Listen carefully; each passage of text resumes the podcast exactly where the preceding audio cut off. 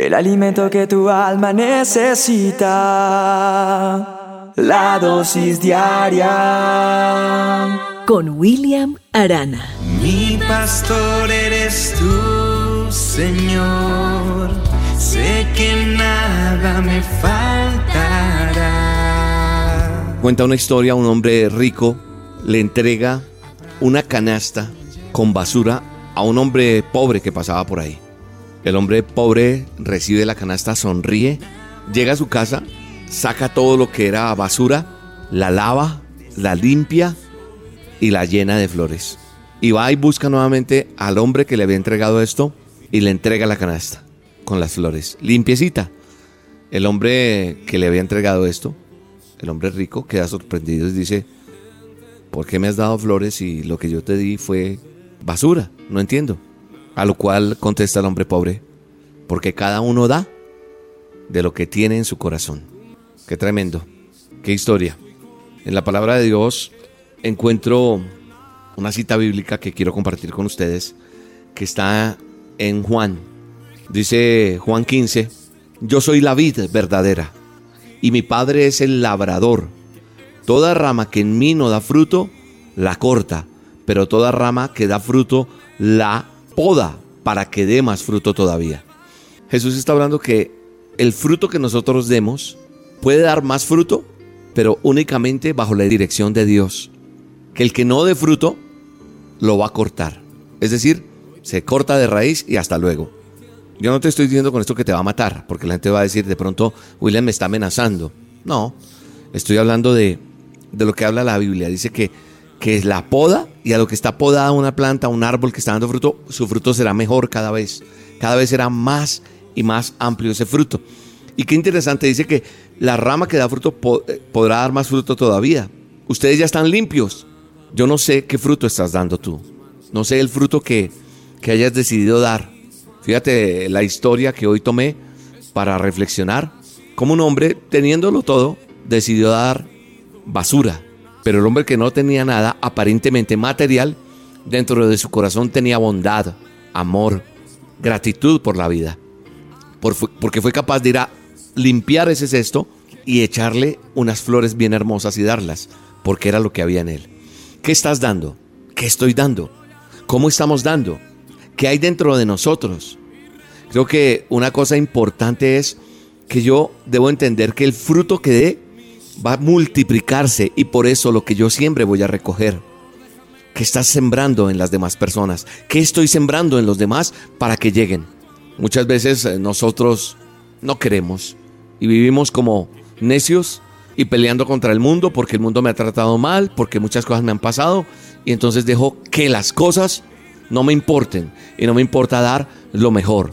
Hay algo más adelante él vuelve y dice, yo soy la vid y ustedes son las ramas. El que permanece en mí como yo en él dará mucho fruto. Separados de mí nada pueden hacer ustedes. El que no permanece en mí se seca, es desechado. Es tremendo. Yo lo he experimentado.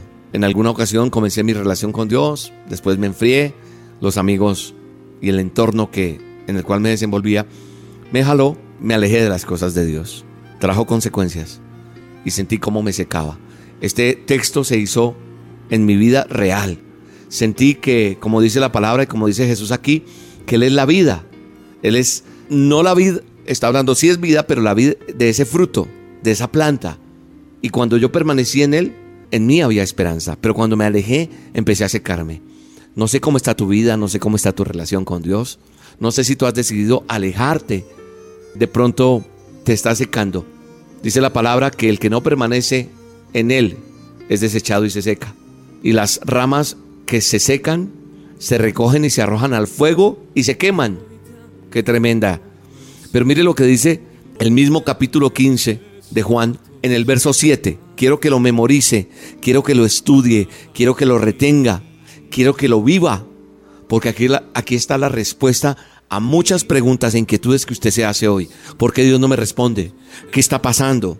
Porque yo no he tenido aún una respuesta a mi situación. Dice, si permanecen en mí y mis palabras, dice Jesús, permanecen en ustedes, pidan lo que quieran y se les concederá. Tremendo. Si yo permanezco en Dios, si yo realmente soy fiel, agarrado de su mano, sosteniéndome de Él, confiando en su palabra y en sus promesas, Él dice que si yo permanezco en Él y Él permanece en nosotros, pidamos lo que queramos y se nos va a conceder. Es decir, tendremos respuesta a una oración, tendremos una respuesta a una necesidad. El enemigo no te podrá aplastar, no te podrá avergonzar, ninguna enfermedad, ningún problema, ninguna situación económica, nada.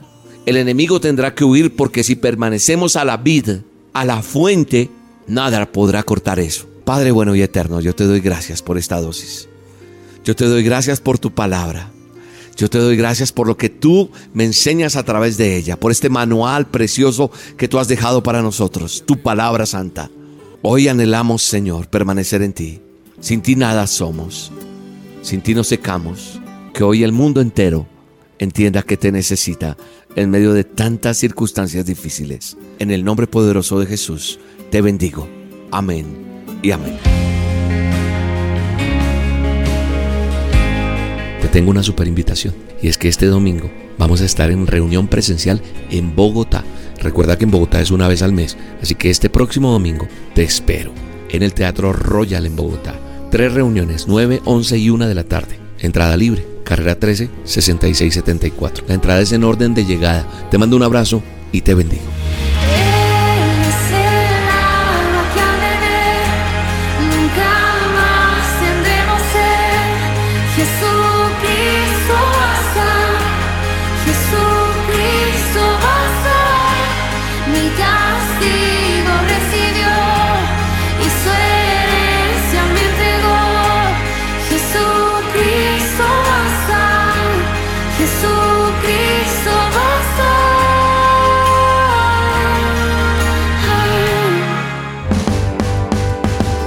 Acabas de escuchar La Dosis Diaria con William Arana, una producción de Roca Estéreo. En este mes de mayo cumplimos 15 años reafirmando tus sentidos.